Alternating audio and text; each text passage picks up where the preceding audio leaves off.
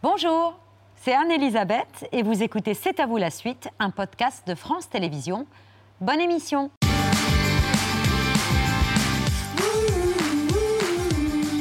C'est à vous en direct jusqu'à 20h55 avec Mohamed, Pierre, Patrick et avec nous le psychanalyste le plus célèbre de France, avec Gérard Miller, bien sûr. Monsieur Abgral, j'ai le sentiment que vous êtes venu ici avec un prétexte. Vous avez besoin d'aide, n'est-ce pas? Oui, ben, j'ai été clair, non? Ce que je veux vous dire, c'est que je peux vous aider, vous. Pour ça, il faut que vous me racontiez votre histoire. Ah, C'est bien, j'aime bien les gens persévérants, mais vous faites trop saute. hein. Je ne suis pas venu ici en dissimulant ma, ma fragilité. Et si vous l'étiez un peu fragile, est-ce que ce serait si grave? C'était une erreur. Je suis navré d'avoir usé de votre temps. Vous savez, je pense vraiment qu'un travail est possible ici, pour vous. Et ce serait très intéressant que vous preniez ce temps. Ben, Ça, justement, le vrai problème, c'est le temps qui me manque. Je vous dois combien Laissez, vous êtes resté à peine dix minutes. Bonsoir docteur Bonsoir. Frédéric Pierrot, alias docteur Philippe Dayan, de retour pour cette deuxième saison d'En-Thérapie. La série Phénomène d'Arte, c'est le plus gros succès de l'histoire de la chaîne franco-allemande. Vous êtes aux côtés de l'un de vos nouveaux patients, Jacques Weber. Tout va bien, Jacques? Vous êtes en- Oui, ça va, entre de oui. bonnes mains. Bien soigné, oui, oui. Non, mais c'est un psy plus vrai que nature, euh, Frédéric Euh, plus vrai que nature, je ne sais pas, mais en tout cas, c'est très, très frappant et très fort et très puissant ce qui se passe dans ce, dans son ce cabinet. dialogue, oui, dans cette, euh, oui. Comment vous expliquez le succès de cette série, Frédéric? On a plus euh, besoin plus que jamais de parler, Ah de oui. s'épancher, ouais. Mais, avant même de parler, c'est de- de- d'arriver à réfléchir. On a besoin de lieux de silence pour réfléchir. Les, les cabinets de psy sont des lieux de silence. Enfin, je veux dire, le psy est pas là vous poser mille questions pour savoir. hein, c'est- vous qui parlez ou ne parlez pas. Et, parfois, le silence est préférable. Et, et, euh, dans ce silence, euh, dans ce cabinet, euh, ce qui se passe, c'est quasiment plus trépidant ou aussi trépidant qu'un film d'action, Jacques? Ben, moi, c'est ça que je crois. Enfin, une des raisons du succès, c'est cette. On est un petit peu condamné à être concentré, puisque on est presque chez Aristote. Il y a règle d'unité de temps, de lieu et d'action. Donc, on est très très concentré sur la chose. Et au moment où on est concentré, si vous ouvrez le cerveau de quelqu'un, ben, c'est mille fois plus riche que l'Amazonie. Enfin, il se passe, il se passe des milliards de choses. Et donc, c'est, oui, c'est un super film d'action. Et je crois que c'est une des raisons pour lesquelles euh, ça, ça marche aussi bien. quoi. C'est, je crois qu'il y a- il y a du suspense. Il y, y a un vrai, vrai suspense quant à la conscience de l'individu qu'on est en train d'ouvrir. Et, de... et puis les gens se révèlent devant vous. Vous voyez, moi, c'est une espèce de, de patron très sûr de lui qui, qui se gourre complètement sur ce que peut être la thérapie, euh, qui ne, pré- qui ne prétend qu'à l'efficacité. D'ailleurs, ça, c'est peut-être une des choses les plus touchantes qui soit. C'est qu'on se gourre souvent. Le monde se gourre souvent à force de vouloir à tout prix être efficace et d'oublier que ce qui compte, c'est pas forcément le but, mais le mouvement vers le but. Quoi. Voilà. Et c'est- une des choses de mon personnage, en tout cas. on, on voit Jacques Weber comme on l'a rarement vu. euh, c'est ce que vous dites? Oui, je trouve, oui. Absolument. C'est un immense acteur, mais là, c'est un acteur sans. D'ailleurs, alors il s'appelle. Son ton personnage s'appelle Abgral. Et je me souviens d'avoir fait une, une improvisation. Tu te souviens ou pas? Qui, qui n'a pas ah été oui, oui. Ah oui, oui, c'était- Où je lui disais, mais monsieur Abgral, votre nom. Ab, c'est un préfixe privatif en allemand. Et Graal, c'est la couronne, c'est le roi sans couronne. Mais je me souviens. et, et ce à quoi euh, Jacques était resté sans voix Je, je, je- je Bah, pense qu'il y a eu un grand temps de silence. C'était extrêmement, extrêmement précieux juste, et joyeux avec les partenaires de voir qu'à l'intérieur de, des scénarios excellents qui ont été écrits, on a la place pour chercher, pour continuer de chercher et à improviser. C'est-à-dire que cette idée m'était venue tout d'un coup, je me suis dit, merde, Abgral, c'est ça. Et ça, ça a été gardé? Non. Non. Mais c'est pas grave. Pour la saison Ça, 3. ça nous sert à nous. C'était une manière, c'était une manière aussi de, de, de nous dire entre nous, on est là pour de bon. on n'est on n'est pas là que pour rigoler, quoi. C'est- On va vraiment travailler. On va Et- vraiment et- travailler. voilà. On en parle longuement dans Thérapie, qui est, qui est diffusée tous les jeudis à 20h55 jusqu'au 19 mai. Mais là, tout de suite, on ouvre le cerveau et l'œil de Pierre.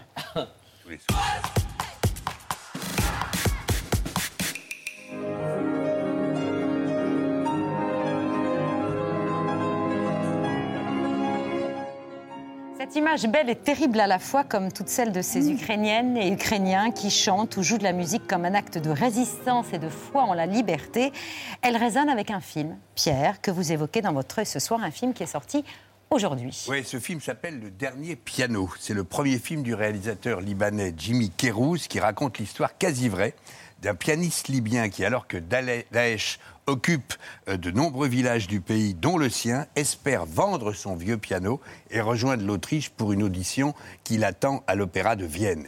Les soldats de l'État islamique en décideront autrement. Ce film avait reçu le label canois de Thierry Frémaux en 2020, lorsqu'il n'y avait pas eu de festival, mais qu'on avait souligné l'importance de certains films, et il ne sort qu'aujourd'hui. Le film est réaliste et romanesque à la fois, mais il est beau, rude et vrai.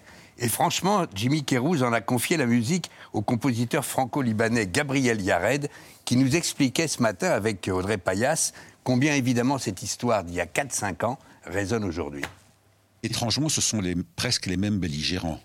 C'est-à-dire qu'on assassinait en, en, Syrie et on assassine maintenant en Ukraine. Il y a ce qu'on appelle dans le film de la musique diégétique qui est jouée par Karim, le personnage principal. Et il fallait choisir pour quatre scènes les quatre musiques. Et j'ai proposé chaque fois à Jimmy deux ou trois options. Nous avons choisi ensemble. Il y a donc du Chopin, il y a du Schumann, il y a du Brahms, et ça finit avec la sonate euh, de Beethoven, qui est une sorte de martèlement incroyable, mais un martèlement, un martèlement, je dirais, euh, bénéfique, parce que tout d'un coup, il se libère de toute, de toute peur. Premier film donc pour Jimmy Kérouz et déjà un sacré savoir-faire de raconteur d'histoire et de filmeur, dit l'ensemble de la critique. Bande annonce.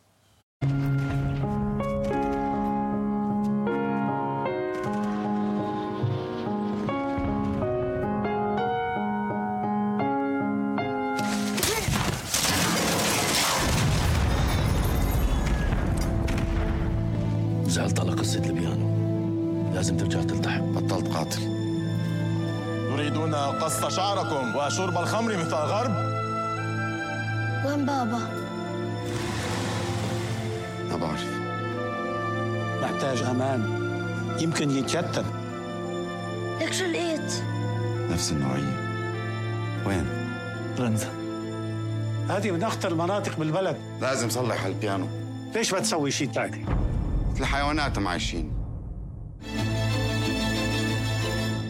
L'équilibre est parfait dans le dernier piano entre la terrible réalité, barbare du quotidien de ce village occupé par Daesh et puis le rêve fou de ce jeune Syrien interprété par Tarek Yacoub. On va le voir réussir à passer un contrôle islamiste alors qu'il part rechercher de nouvelles clés pour son piano à moitié détruit.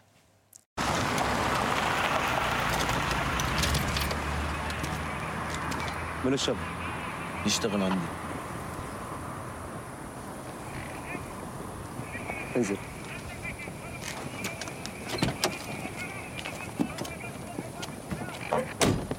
قميصر مسلم.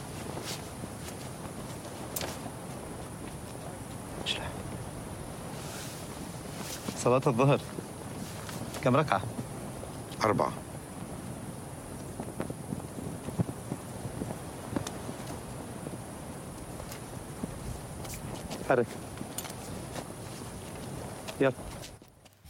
Équilibre aussi dans le dernier piano, donc je le disais avec la musique, elle ne gomme aucune réalité, elle la transcende, elle est un acteur essentiel du film, et c'est tout le pari réussi par Gabriel Yared.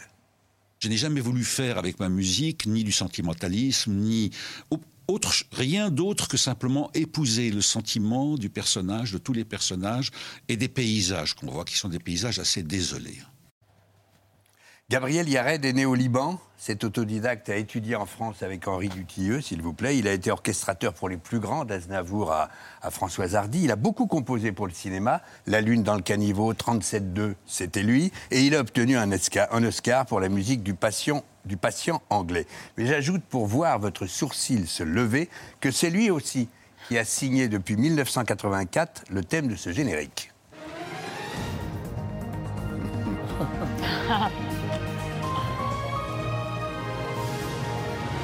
Voilà, le JT de TF1, c'est aussi Gabriel Yared, mais ne loupez pas le dernier piano en salle aujourd'hui, un très très beau film.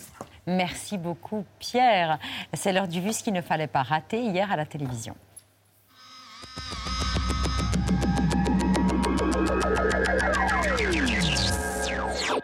Euh, que pouvons-nous dire ce matin euh, de nouveau? Face à Baba avec Marine Le Pen, mon ami est annulé. Pour moi, il est peut-être reporté. On va voir. On va voir. On essaie parce que euh, c'est compliqué. Quel mot latin désigne la crispation du visage qui lui donne l'expression d'un rire forcé? Passe. Le rictus. Emmanuel Macron, pour l'instant, n'a pas donné son accord pour faire l'émission face à Baba. Donc en fait, on est devant un problème. C'est-à-dire qu'il y a un problème d'équité.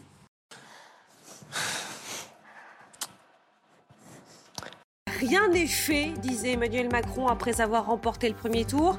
Eh bien, c'est valable aussi pour la retraite à 65 ans. Hier, sur le terrain dans le Nord, le candidat s'est dit prêt à un compromis sur l'âge légal de départ. Euh, il n'y a rien à attendre d'Emmanuel Macron dans ce domaine. Il ira au bout de cette obsession, car en réalité, la retraite à 65 ans, c'est son obsession. Bon, Madame Le Pen raconte comme d'habitude des carabistouilles. Ils annoncent plein de choses et ils ne font rien. De toute façon, Hein ils sont tous pareils. Quand ils passent, au- quand ils passent, euh, quand ils font leur politique, ils vous disent plein de trucs. Et quand, euh, quand c'est le moment de passer, ils retournent leur veste. Au surlendemain de la débâcle de son parti, les Républicains, Nicolas Sarkozy a apporté aujourd'hui son soutien pour le second tour à Emmanuel Macron.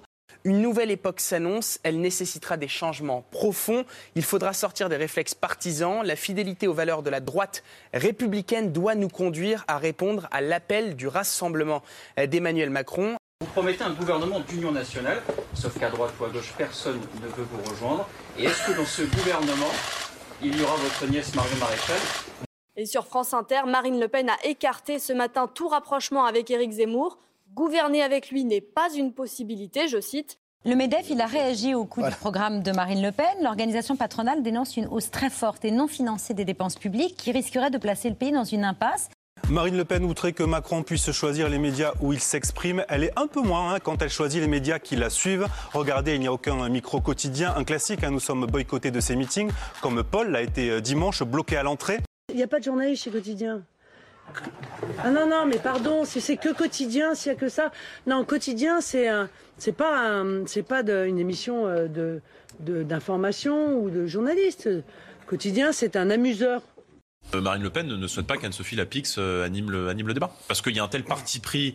Et, et Anne-Sophie Lapix, que, que je respecte en tant que journaliste, mais elle n'arrive pas à dissimuler son hostilité vis-à-vis de Marine Le Pen à chaque fois qu'elle la reçoit. Ah oui, voyez, je suis chez moi. Bah oui, je suis chez. Ben, vous savez, je suis chez, je suis chez moi, hein, donc euh, dans mon QG et dans mon mouvement, Monsieur de Libération, qui a toujours eu et été accueilli d'ailleurs, hein, en toutes circonstances. Ça fait des années, si, si, si, si, c'est moi, c'est moi qui décide. Quand l'extrême droite se met à dire Je choisis les journalistes qui viennent ou qui ne viennent pas, mais elle fait simplement une chose. La même chose qu'on fait aujourd'hui en Hongrie. C'est-à-dire méthodiquement, progressivement, réduire, dégrader les droits. Quel est le premier mot qui vous vient en tête pour qualifier Madame Le Pen? C'est pas le mot extrême droite, c'est pas le mot femme, c'est le mot chat.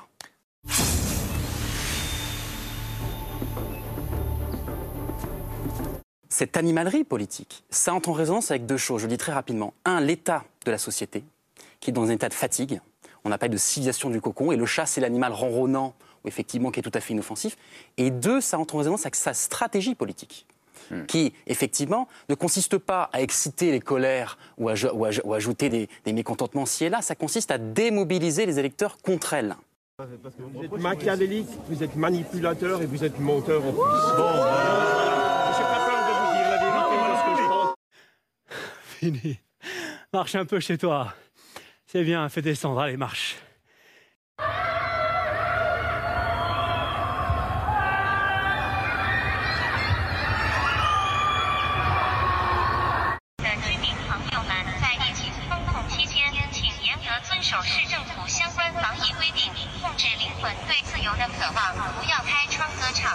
Gare à tous ceux qui tentent de mettre un pied dehors. Les rues sont vides mais bien gardées. Sur cette vidéo, une personne est passée à tabac. Interdiction de sortir, certains immeubles sont même cadenassés sans explication.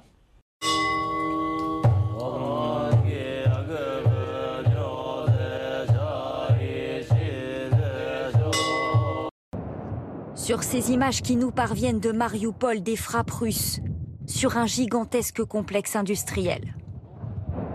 Ce dédale d'usine est l'une des dernières poches de résistance des forces ukrainiennes qui défendent la ville assiégée depuis plus de 40 jours.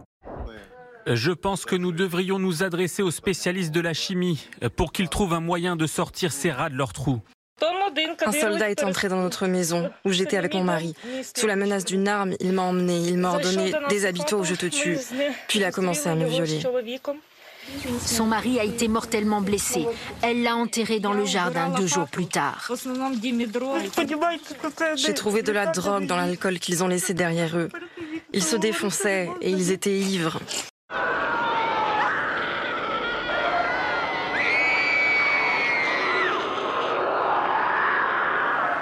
Pour les Madrilènes avec Vinicius qui est entré dans la surface. Vinicius et Benzema Benzema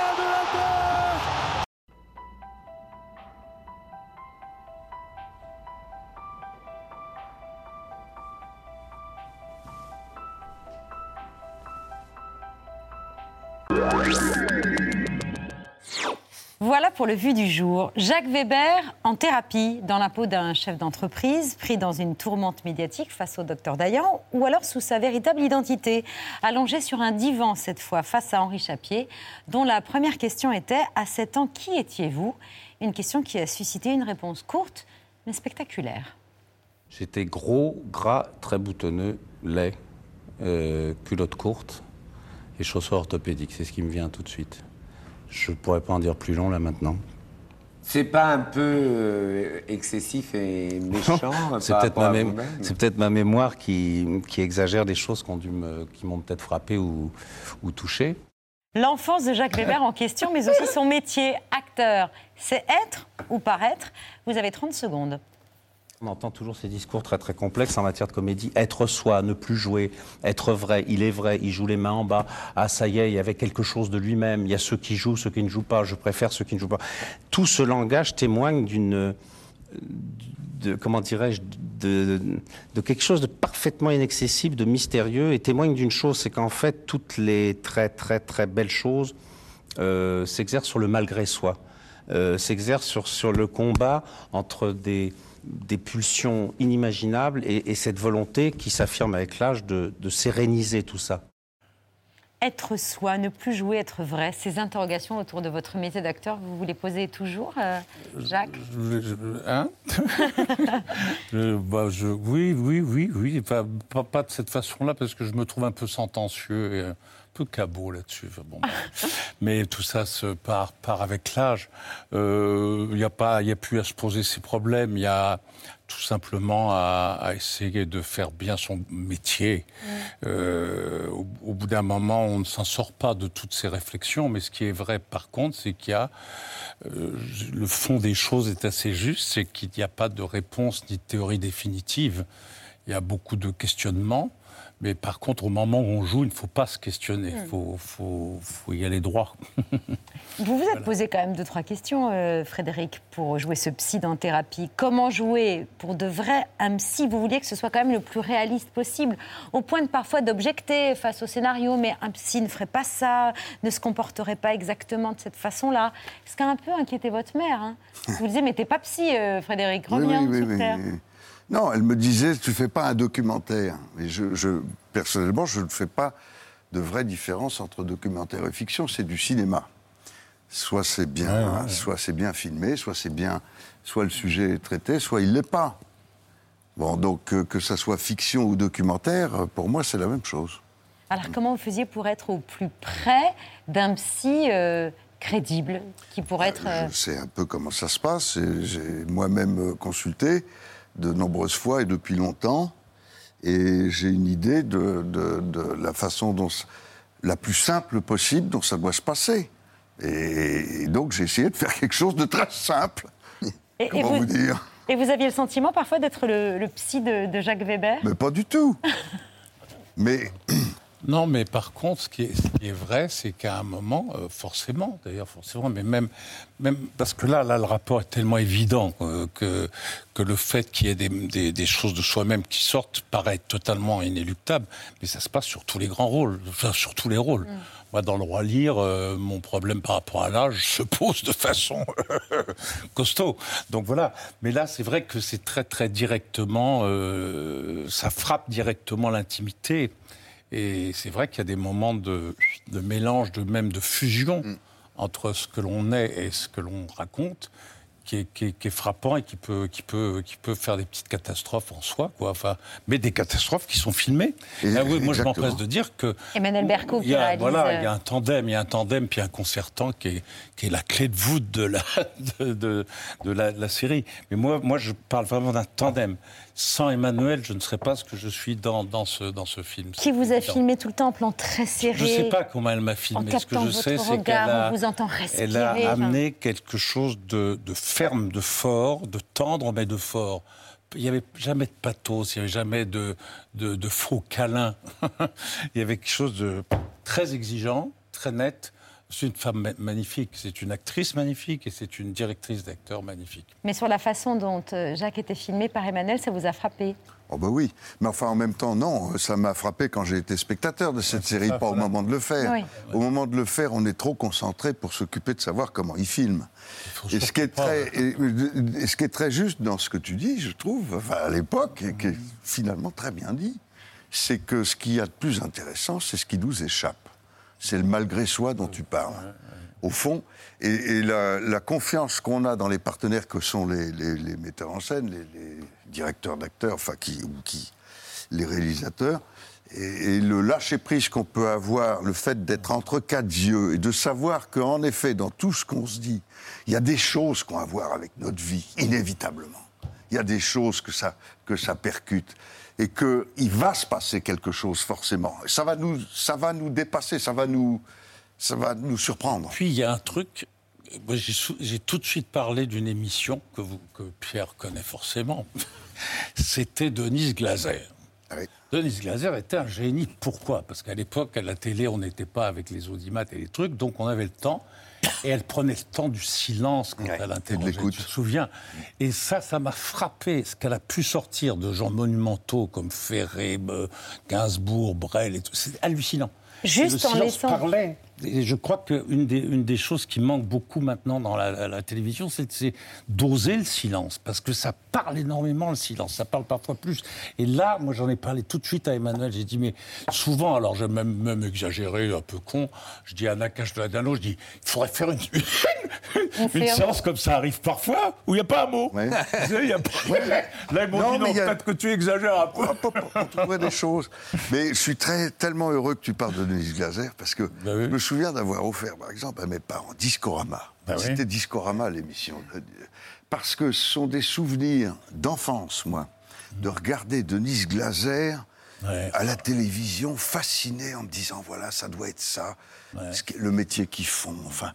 Et de- absolument, re- rendre hommage à cette écoute-là. ouais, formidable. Alors, on va voir Oui. un extrait. Dites-nous tout. Tout de même. Donc, euh, vous voyez Frédéric débarquer sur votre divan euh, Alain Abgral, roi sans couronne, patron d'une grosse Pas- société. pas encore. Au moment où il arrive, il a- encore. il a la couronne. Il a, il a la couronne, mais enfin, il est, il est pas très bien parce qu'il est pris dans une euh, tourmente médiatique après le, le suicide de- d'une de ses salariés. Il est peu familier des cabinets de psychanalyse et vous, vous êtes peu familier, euh, euh, disons, de l'actualité télévisée. Extrait. Monsieur Abgal, qu'est-ce qui vous amène? Vous me connaissez C'est-à-dire? Depuis mon appel, vous vous êtes renseigné sur moi, non? Vous faites pas de recherche sur vos patients quand ils prennent rendez-vous? Non, je ne sais pas qui vous êtes et je ne fais pas de recherche sur mes patients. Vous n'avez pas la télé, la radio, Internet euh, Vous lisez pas la presse? Je vous écoute. Alors voilà, donc vous ne savez pas qu'il est. Et alors, en lisant euh, certaines de vos interviews, j'ai compris euh, aussi euh, comment s'était forgée la qualité de votre jeu. C'est-à-dire que vous êtes réellement à l'écoute sur ces scènes. Compte tenu de la, du volume de texte euh, des épisodes, 900 pages sur euh, 35 épisodes, euh, vous ne connaissez pas tous les textes par cœur. On vous Non, les je les connais. Vous les connaissez, mais vous n'êtes pas dans le, ex- exactement dans, le, dans le, la récitation du, Je du- n'ai du pas- texte au cordeau. hein. En effet, je n'ai pas à m'occuper, je ne suis pas comptable de problèmes de mémoire. Voilà. Et qui, dont le, le- le public en général est persuadé qu'un acteur, ça commence par la mémoire. Tous les gens vous disent ça. Oh là, la mémoire. Il faut une mémoire pour apprendre ça. Ça n'a aucun intérêt. C'est pas ça le travail de l'acteur. Voilà. Le- la mémoire. a, a beaucoup, beaucoup rempli sa mémoire, hein, vous savez, au, long des, sur- au long des scènes. Mais oui, oui, non, mais en Non, mais vous voyez, donc, en effet, euh, le fait d'avoir un, un soutien là-dessus me permet d'être absolument à l'écoute, et y compris de- de- d'entendre quelque chose que je n'avais pas entendu à la lecture du scénario, où la façon dont il va le dire me fait faire une association d'idées, on peut rebondir, enfin voilà. Et, et- et rendre du coup, si vous voulez, la séance extrêmement vivante, quoi. Euh, c'est pas du tout une récitation de texte en réalité. Jacques, vous étiez réceptif à ça. Il vous a, Frédéric vous a surpris de- parfois dans vos échanges. euh, Il y avait des écarts par rapport à. Ce qu'il faut dire, c'est à ce que vous qu'on n'est pas dans le, dans le rapport psychanalytique où on n'a pas le regard. Dans la vraie psychanalyse, enfin dans, dans la psychanalyse traditionnelle, on est allongé, le gars est derrière. Là, c'est presque psychothérapeutique et ça, je l'ai vécu. Moi, j'ai fait énormément de psychothérapie. voilà. Et non, ce qui est formidable, c'est que euh, notre ami, en dehors de cette tonalité comme ça, soi-disant impassible, c'est d'ailleurs le, le- le- le fait même des psychothérapeutes. C'est soi-disant impassible, mais en même temps, capte à l'intérieur de cette impassibilité nécessaire un- un- un- quelque chose de l'ordre de, de- de l'émotion partagée. Et c'est ça qui fonctionne. C'est le fait qu'on qu'on sent, on sent des, des vibrations, des émotions chez l'autre, et ça, et, ça, et ça vous permet de répondre. Enfin, moi, j'ai besoin de. Moi, je suis tombé euh, sur un type très froid, bah, je, me, je me barre. Et si je sens qu'il y a une émotion entre moi et le psychanalyste, je reste. C'est pour ça que je préfère les femmes. Mais lui, c'était très bien. C'est sa part féminine. Votre psychanalyste a vu la série. Il l'a. Non, je suis pas sûr qu'il l'ait vu en entier. Ah Il bon en a- il Mais il vous a fait un beau compliment. Il m'a fait plusieurs beaux compliments. Le premier, c'est qu'il m'a dit, euh, la, la première fois, il avait vu un épisode du, de la première saison, il m'a dit, vous êtes vraiment très très bien. Je soufflais parce que euh, j'étais très inquiet, je m'apprêtais à m'affronter avec lui, à défendre la série contre quelque chose qui aurait pu euh, être critiqué. Et bon, ça n'a pas été le cas. Et le second commentaire qu'il m'a fait après m'avoir demandé de voir un peu plus d'épisodes, donc je lui ai conseillé les, les épisodes où je pensais que le psy était mauvais, parce que je pense qu'à certains moments, il n'est pas bon. Et donc il les a regardés et il m'a fait le commentaire suivant, c'est que les inconscients, on voit les inconscients. C'est-à-dire qu'on voit les inconscients des patients, mais on voit aussi l'inconscient du psy. Et en- réalité, évidemment, le travail euh, psychanalytique, au- au-delà de la psychothérapeutique, c'est ça. C'est le dialogue des inconscients. Alors bon, ça paraît, euh, je sais pas, ça peut paraître compliqué, mais en réalité, c'est très simple. Ça existe dans toutes les histoires d'amour, ça existe dans tous les rapports professionnels, dans les rapports de camaraderie ou de- d'amour que nous avons entre acteurs, dans, enfin, bon, partout. Hmm, Ce dialogue des inconscients. On est allé chercher dans les archives, Frédéric. Euh, première apparition dans un long métrage en 87, Papillon du vertige de Jean-Yves Carré. Je ne me trompe pas. Première apparition dans un tavernier en 89, La vie et rien d'autre. Et là, vous l'avez tellement séduit, Bertrand, qui va souvent faire appel à vous, notamment dans L627. Mais on a retrouvé une trace de vous à la télé en 93, où vous venez pour la promo du film Comment font les gens de Pascal Bailly. Et comme souvent dans les interviews télé, on vous demande de commenter la psychologie de votre personnage. C'était pas trop perturbant d'être entouré comme ça de ces, de ces jeunes Ah femmes non, mais là, qui là, c'est là, vous me Ah, voyez seul bien. au milieu d'elle, mais j'étais pas seul. Il y avait deux autres mecs avec moi. Et à, à quoi, à quoi vous avez été sensible, vous, dans cette volonté de réconcilier les hommes et les femmes Qui sera un peu l'emblème comme Moi, ça. j'ai pas pensé à ça quand on l'a tourné, je, parce que je savais pas qu'elle y pensait. C'est pas un personnage extraordinaire pour ce qui me concerne, c'est un type euh, ordinaire comme on en rencontre beaucoup. C'est pas Stallone, je veux dire.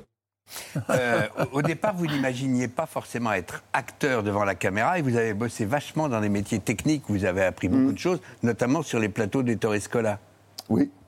Ah, vous êtes bien renseigné. On a un peu bossé. Oh la vache Parce que ça, je me souviens pas d'en avoir. oh, bref. Bah Mais oui. la nuit de Varennes. Et la nuit de Varennes. La nuit de Varennes, où c'était un émerveillement d'être. J'étais machinot et, et de voir tous ces acteurs immenses. Enfin, ça allait de Jean-Louis Barrault, euh, Harvey. Keitel, Mastroianni, Anna Chigula, c'était Laura Betty, j'en oublie. C'était inouï, quoi. ben, j'ai- J'ai travaillé dix jours sur ce film. On était au bord de la Seine, euh, sous le pont Neuf. Il y avait un, un marché d'époque reconstitué. Et on tournait notamment avec une grue. Alors j'étais à la grue, à la manœuvre, pour filmer Jean-Louis Barrault qui quittait le, le 17e Musée Rétif de la siècle. Bretonne, le, ouais. le 18e, pardon, euh, oui, c'est c'est bien, et qui est arrivé au 20e, en haut de du Ah. pont Neuf avec la circulation. Tout un- mais J'en ai rêvé pendant des mois après. Vous avez une voix qui ressemble à celle de Gérard Depardieu sur l'archive. C'était euh, assez extraordinaire. Votre voix, pardon de faire cette Et encore réflexion. aujourd'hui. Et encore aujourd'hui, il y a des inflexions. Oui, oui. On, y ret- on vous l'a déjà dit ou pas? Oui, bah, que- oui. Ah oui, bon, bah voilà, euh, je remballe. Non, c'est pas grave. Attendez. Ah ben alors, grand. Vous savez, quand j'ai, enfin, quand j'étais jeune, c'était quand même une énorme star, je pense que probablement. Mais par ailleurs, je pense que c'est un truc qui est plus provincial. Il était provincial, il est provincial, je le suis aussi. C'est quelque chose qui, est- qui vient de là, je pense. Cette tonalité dans la voix.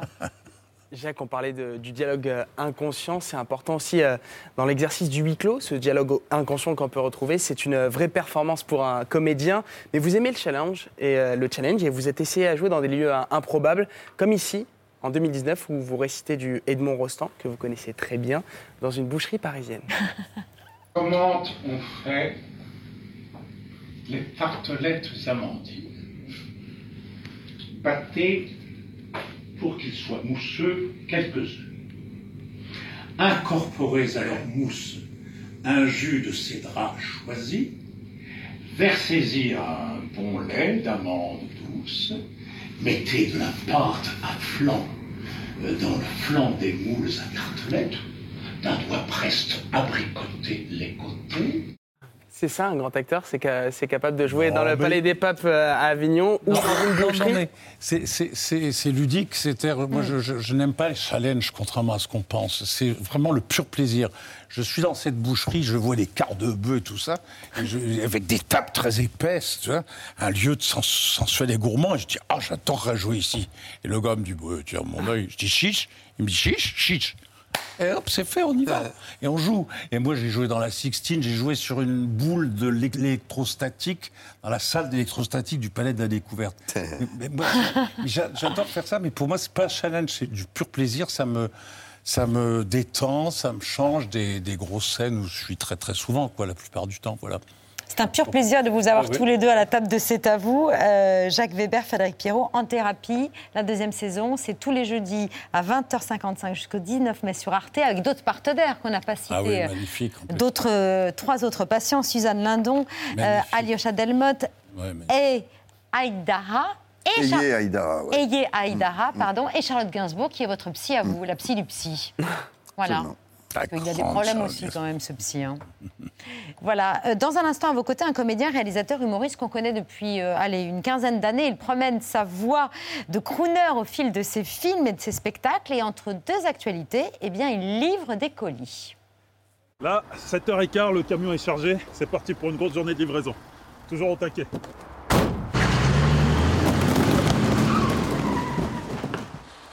Sera 7h45 le départ là. C'est c'est marrant, mais on est capable de reconnaître le bord politique des personnes livrées en, en fonction de leur réaction. Bonjour madame. Ça va, bonjour. Voilà, Vous allez pour- bien? Oui, très bien. Pas C'est trop pour- dur. Bah écoutez, on s'accroche. Il vous en reste beaucoup là? Oui, on a toute la matinée là, c'est un peu le feu, mais bon. C'est bon. Merci. ouais, ça doit pas être évident. hein. Ouais. Bah, bon courage. hein. Voilà. Merci beaucoup. Merci. À bientôt. Merci, bonne journée à vous. Au revoir. Sur Cabot à gauche. Mais non, mais ça ne peut pas rentrer dans la boîte aux lettres. Mais moi aussi, je travaille, monsieur. Je Il n'y a pas de souci. On- va trouver une solution. Oui, mais j'aimerais quand même. Ok, bon, on va trouver une solution, il n'y a pas de problème.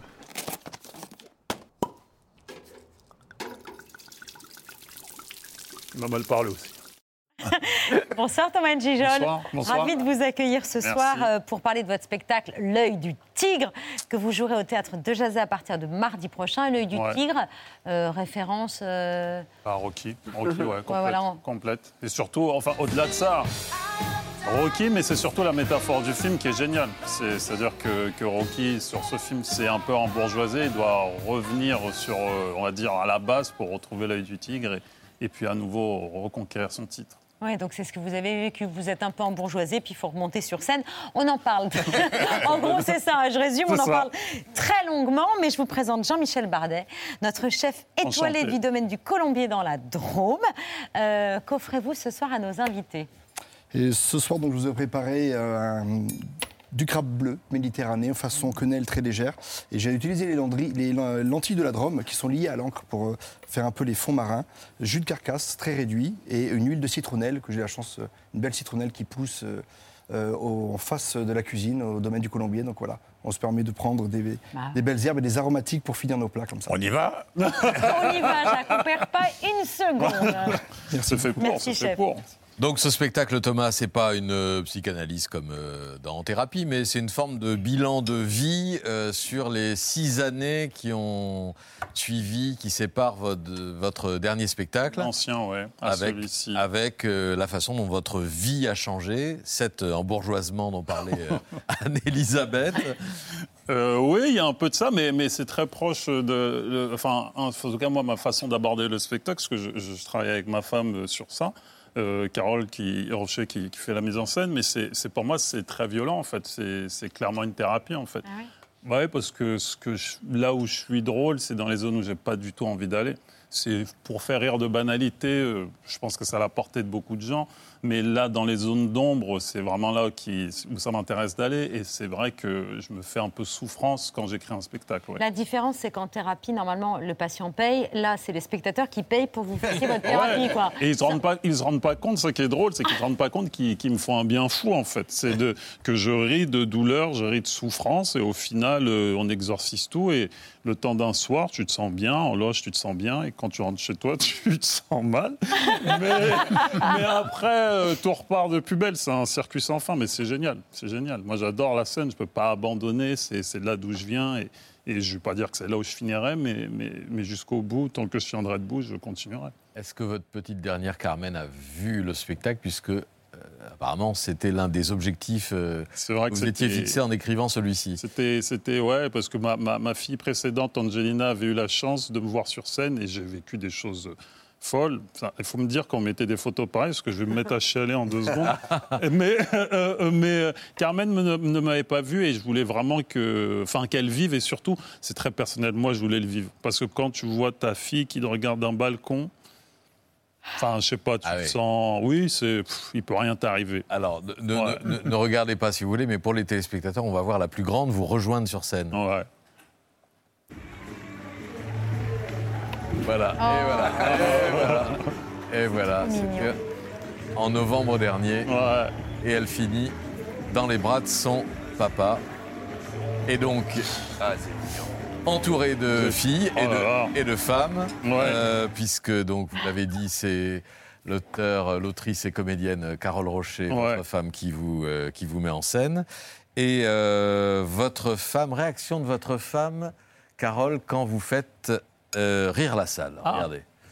Les soirs où Thomas euh, a été très drôle et a fait rire la salle, et où, où je trouve que là, c'est bon, il a son spectacle et, et ses thèmes, bah moi, c'est des soirs où, où- où je pleure en fait. Là où il est le plus drôle, moi, ça me fait pleurer parce que c'est hyper touchant. Ah, c'est formidable. Ouais, ouais, ouais, ça paraît. pff, là, je sais pas, il y a plein, il y a beaucoup d'émotions bizarrement, mais, mais non, non, c'est. C'est son ressenti, moi c'est ce qui nous pousse. Enfin, je sais pas, on, est, on a trouvé un équilibre artistique depuis un petit moment et je sais pas, je, je la rends heureuse, elle me rend heureuse, je la laisse me, me guider Bon, sur scène. on va vous laisser. hein. Mais c'est- le temps du spectacle. là. Après, c'est la merde là. mais attention, attention. Mais cet environnement féminin-là vous pousse à parler sur scène de féminisme, Bah moi, à aborder trouve- ce thème. Ouais, et puis je trouve que c'est enfin, c'est passionnant parce que moi j'ai grandi dans un univers ultra masculin. J'ai trois, j'ai trois grands frères, j'ai un père qui est d'origine camerounaise. J'ai grandi, euh, l'homme c'est pas n'importe quoi. Et en fait, c'est intéressant à un moment de sa vie de basculer dans un autre univers. Moi j'ai trouvé que c'était limite une bénédiction de, de me retrouver avec quatre filles à un moment donné et de remettre en question tout ce que j'avais appris, tout ce que je suis. Pas dire de repartir à zéro, mais de voilà, la vie c'est un apprentissage. Donc je trouve que ça m'a beaucoup apporté. C'est c'est là d'où je viens. euh, La masculinité, elle est, elle est omniprésente. Et puis de se laisser aller de temps en temps, ça fait du bien. Et puis, euh, le, le travail en famille, c'est pas uniquement pour ce spectacle, c'est au cinéma aussi. Ouais, Parce qu'il y a ouais. un film qui va sortir euh, euh, le 15 juin prochain, réalisé par Carole Rocher. C'est ça. Bon, alors, par Carole et Barbara, là, qui est cachée sous ma barbe. bah, c'est La plus- Cardini. c'est- Ouais, c'est ça. C'est la plus grande fille, en fait. C'est notre plus grande fille, Barbara. Et en fait, comme on a tourné dans le village maternel de Carole, euh, elle a offert à sa fille l'opportunité de réaliser. On l'a, elle, a, elle a suivi tout un tas de formations, mais je le dis avec beaucoup d'amour, on l'a pistonné et on ne s'est pas gêné. Et- et- mais, mais- mais non, non, c'est un film très qui nous tient à cœur, qui, qui- parce qu'en plus c'est en Corse et en plus c'est dans une période là où je sais pas, ça va, ça raconte beaucoup de choses de notre bled, je pense. Ouais. Dans ce spectacle, vous parlez aussi de votre père que vous avez évoqué à l'instant Ouais. d'un mot. C'est vrai que vous en parlez assez souvent d'ailleurs, même dans les spectacles précédents. Oui, c'est une figure euh, éternelle. Mais, mais en même temps, vous lui avez pas dit tout de suite que vous vouliez faire de la scène. Jamais de la vie. Ouais, ouais, je travaillais euh, en douce. euh, À la je- bibliothèque de Maison Alfort. Absolument, c'est ça, à la bibliothèque de Maison Alfort, parce qu'au moment où j'ai arrêté. qu'on le voit écrire chez Non, parce que c'était pas possible. Au moment. Bah, en fait, dans la hiérarchie de famille, j'ai un frère à l'époque qui était rappeur et j'étais passé en dessous de lui. C'est-à-dire, pour vous dire le niveau, il a dilaté. Un raté total, parce que mon autre frère, lui, est maître de conférence. Et, et- et en fait, non, je voulais. tra- Je, je- je n'osais pas travailler à la maison. C'était, j'avais arrêté mes études, parce que je devais être instit à une période, et j'ai tout arrêté. Et puis. Aujourd'hui, l'histoire m'a pas dire donné raison, mais va dans mon sens, on va dire. À l'époque, le stand-up, c'est euh, assez nouveau encore. Ouais. On, vous regarde, on regarde une de vos premières télés. Là aussi, j'ai vache. une, une archive. Ah bah ouais, là, je on est en vois. 2006. Vous êtes invité de Ce soir ou jamais, spécial stand-up. Allez. À vous quatre qui êtes sur scène, qui êtes sur scène euh, aujourd'hui, Titoff, euh, Thomas Gijoy, euh, Maxime Martin. Thomas N. Gijol. Pardon, Thomas N. Gijoy. Il faut pas se leurrer, il y a un effet de mode sur le stand-up.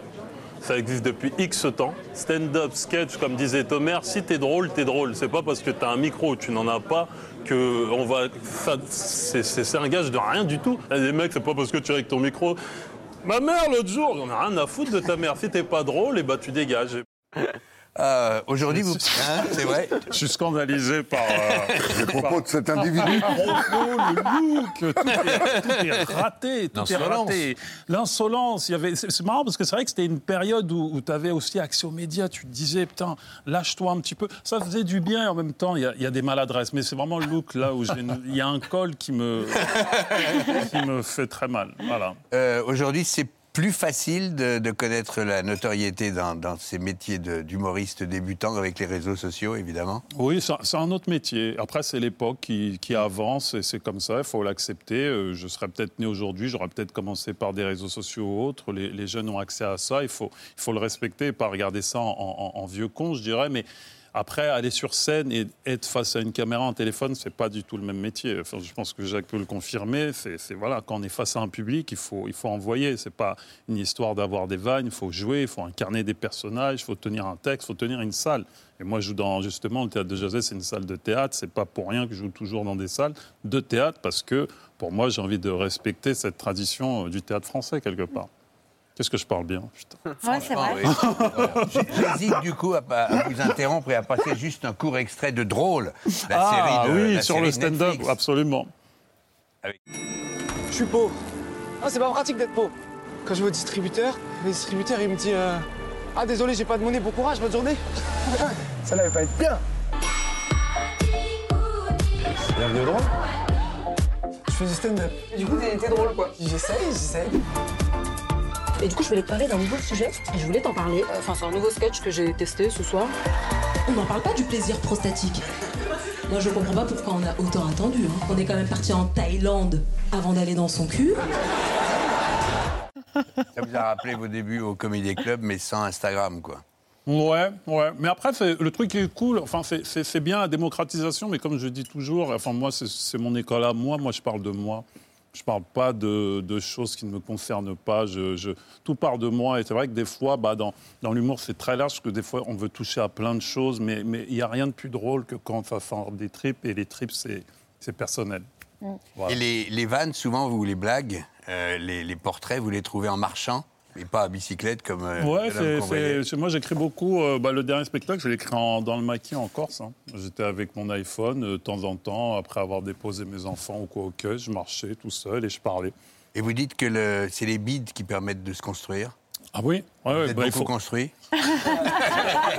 Vous avez préparé. Ouais, non, mais elle est très bien, bien envoyée. Oui, non, j'ai- un beat très formateur. J'en ai eu quelques-uns. J'en ai eu un, en fait, le moment où j'étais en suffisance totale, où on réussit trois soirs d'affilée, on se dit, ça y est, c'est bon, j'ai le truc. Et le quatrième soir, tu travailles pas. Tu viens sur scène comme si c'était euh, ta chambre. Et là, c'est terrible, parce que dès le début, ça prend pas, tu paniques. Et là, une heure et demie de spectacle se transforme en deux heures, trois, enfin un désert. C'est jusqu'à aujourd'hui, j'ai le traumatisme de ça et ça m'a rendu ultra professionnel et carré avant chaque spectacle.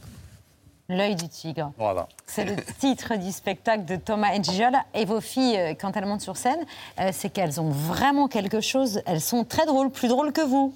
Filles, ouais, la version euh, nouvelle à Njijol est beaucoup plus performante que la mienne. Ça, c'est clair que filles, c'est. Mais après, ce que j'aime, c'est, leur nature. Enfin, elles sont, libres. Moi, j'apprécie de voir mes enfants. J'ai été un enfant libre, mais elles, elles s'autorisent des choses incroyables. Incroyables, et c'est ça dont je suis le plus fier, parce que je pense que sa mère et moi, et, ses- et leur sœur, leur donnent beaucoup de confiance. Donc, elles se sentent euh, assez libres. Je ne sais pas ce qu'elles feront dans la vie, mais elles le feront en tout cas. Théâtre- C'est au théâtre de Jazet à partir du 19 avril prochain, du mardi au samedi à 20h. Merci Thomas d'être Bah, venu merci ce à vous soir pour votre accueil. et de déguster le plat de notre chef. Tout de suite, c'est la story média de Mohamed Bouafsi.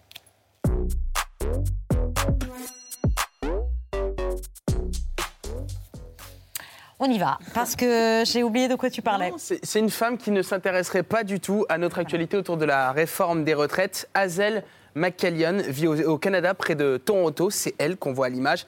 Elle a 101 ans et son mandat de directrice du conseil d'administration euh, du plus grand aéroport canadien vient d'être renouvelé. Renouvelé pour trois ans. She just signed on for a three year term. So at 103, she got a new job. Yes, to be reappointed to the Greater Toronto Airports Authority Board of Directors. Can you imagine? Like, talk about a work ethic. Signing on to a three year contract at the ripe young age of 101. She She's is 101, yeah, she is inspiring. I think Hazel has no shutting down whatsoever, and I think it's amazing that she's take, taken on another job.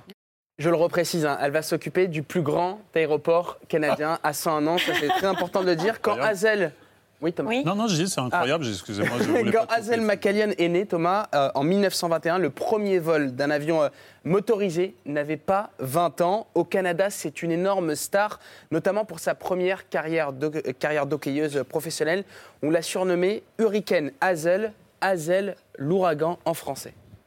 Sometimes I go down to an arena in the daytime and uh, get a hockey stick and a puck and get out on a sheet of ice all by myself. You were a hockey player. Yes. You were a professional hockey player. In Montreal. You got the skates in the trunk of the car. I keep them in the trunk of the car because when I go to drop a puck, they want me to put my skates on and circle around, you know. They love to see the mayor on skates.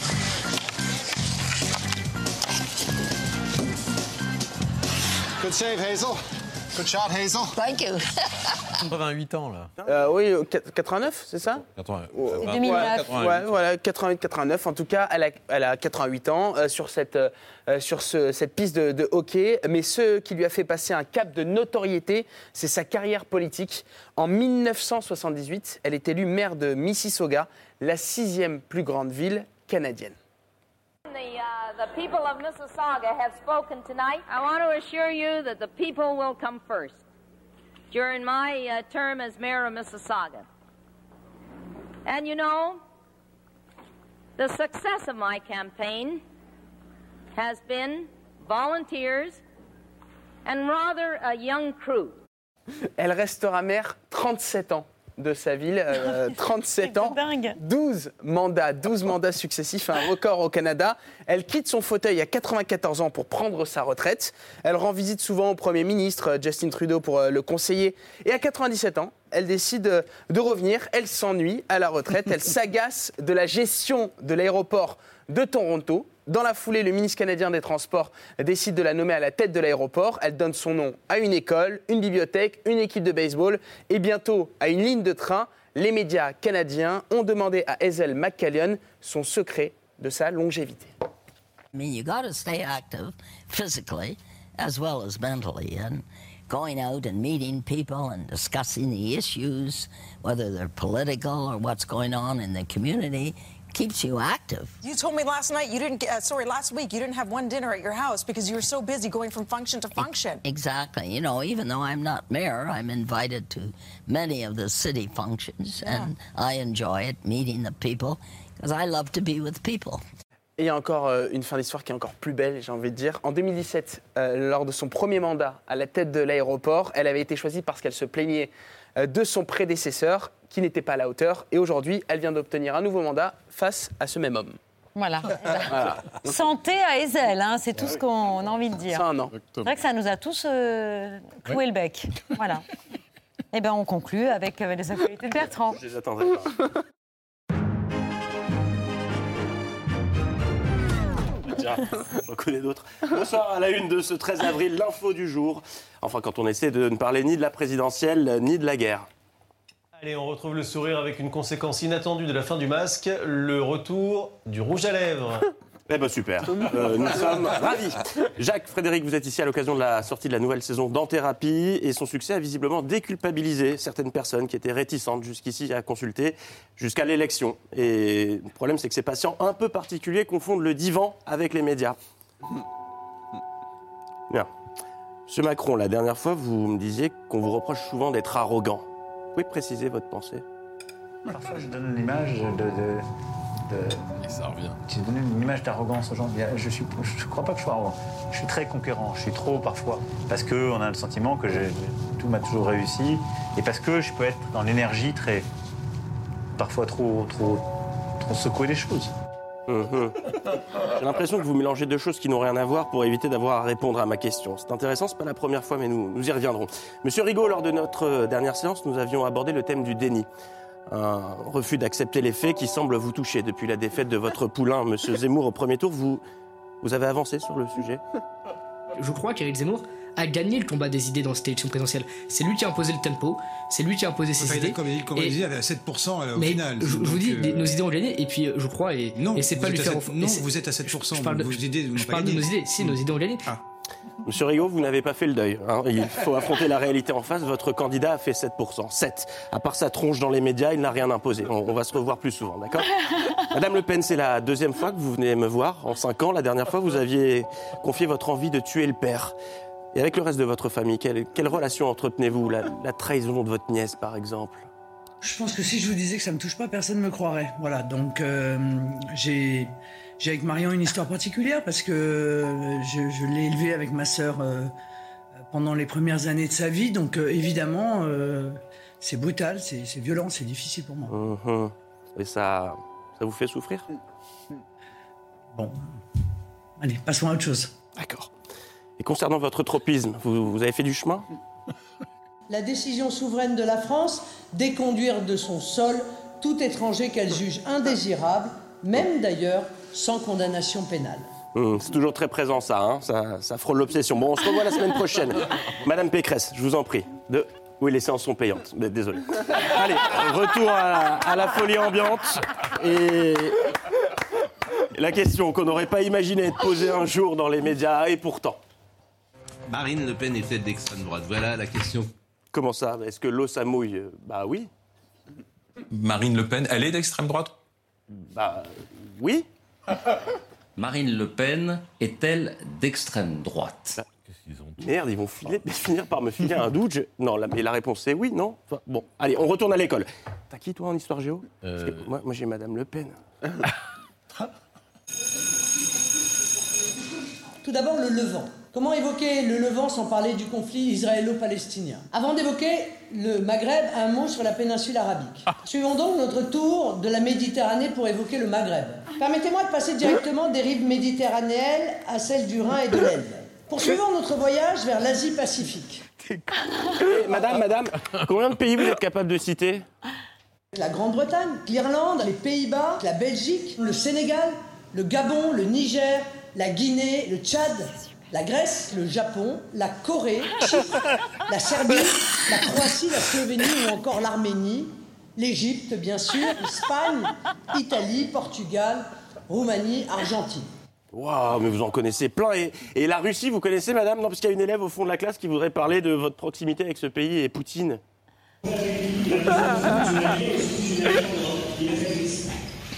Je t'avais- je t'avais prévenu, elle est, elle est un peu sèche, la prof. Mais bon, il paraît qu'elle n'est pas d'extrême droite, elle a des chats. Et on referme ces actualités avec de l'aventurière comme chaque mardi. Nos voisins d'en face diffusaient un nouveau numéro de Colanta. Imaginez ce que vous pourriez faire avec 100 000 euros. C'est comme si vous remportiez 2000 euros par rapport de plus de 4 ans. Quel aventurier a cassé la dernière poterie du jeu de confort Envoyez un ou deux par SMS au 7 14 14 ou bien appelez le 36 80. Bonne chance à tous. Bonne chance Valérie, à demain. Les actualités de Bertrand tous les soirs dans cet amour. Excellent psy, hein Euh, Attention, hein, Frédéric, il y a de la concurrence. Non, non, non, non, En thérapie, la saison 2, c'est tous les jeudis. Soignez la méchanceté ou pas, non Non, mais je lui ai dit que c'est pour ça qu'il ne vivrait pas jusqu'à 101 ans. La saison 2 de thérapie, c'est tous les jeudis à 20h55 jusqu'au 19h sur Arte. Merci beaucoup, Jacques et Frédéric, d'avoir accepté notre invitation. Merci, Thomas. Merci bon spectacle, L'œil du tigre, à partir de mardi au théâtre de Jazet. Euh, et du mardi au samedi, c'est à 20h. Voilà. Euh, même après, je crois. Ah oui Ouais, bon, enfin, ils regarderont sur Internet. Ouais, ils regarderont sur Internet. Voilà. sûr que les fiches de Ok. Ah bon, j'ai répété que des 20 fois, vous l'avez laissé dire. Bah, c'est pas grave. Vous pas restez sur. France 5, ça, je suis sûre de moi. Il y a François Bunel et la grande librairie qui s'ouvre. Euh, Leïla Slimani et Delphine Dorvillers sont ses invités. Et Nicolas, c'est le nom du caméraman vers lequel on se retourne pour vous souhaiter, chers téléspectateurs, une excellente soirée. Merci de nous avoir suivis. À demain, 19h en direct. Ciao, bisous, bye.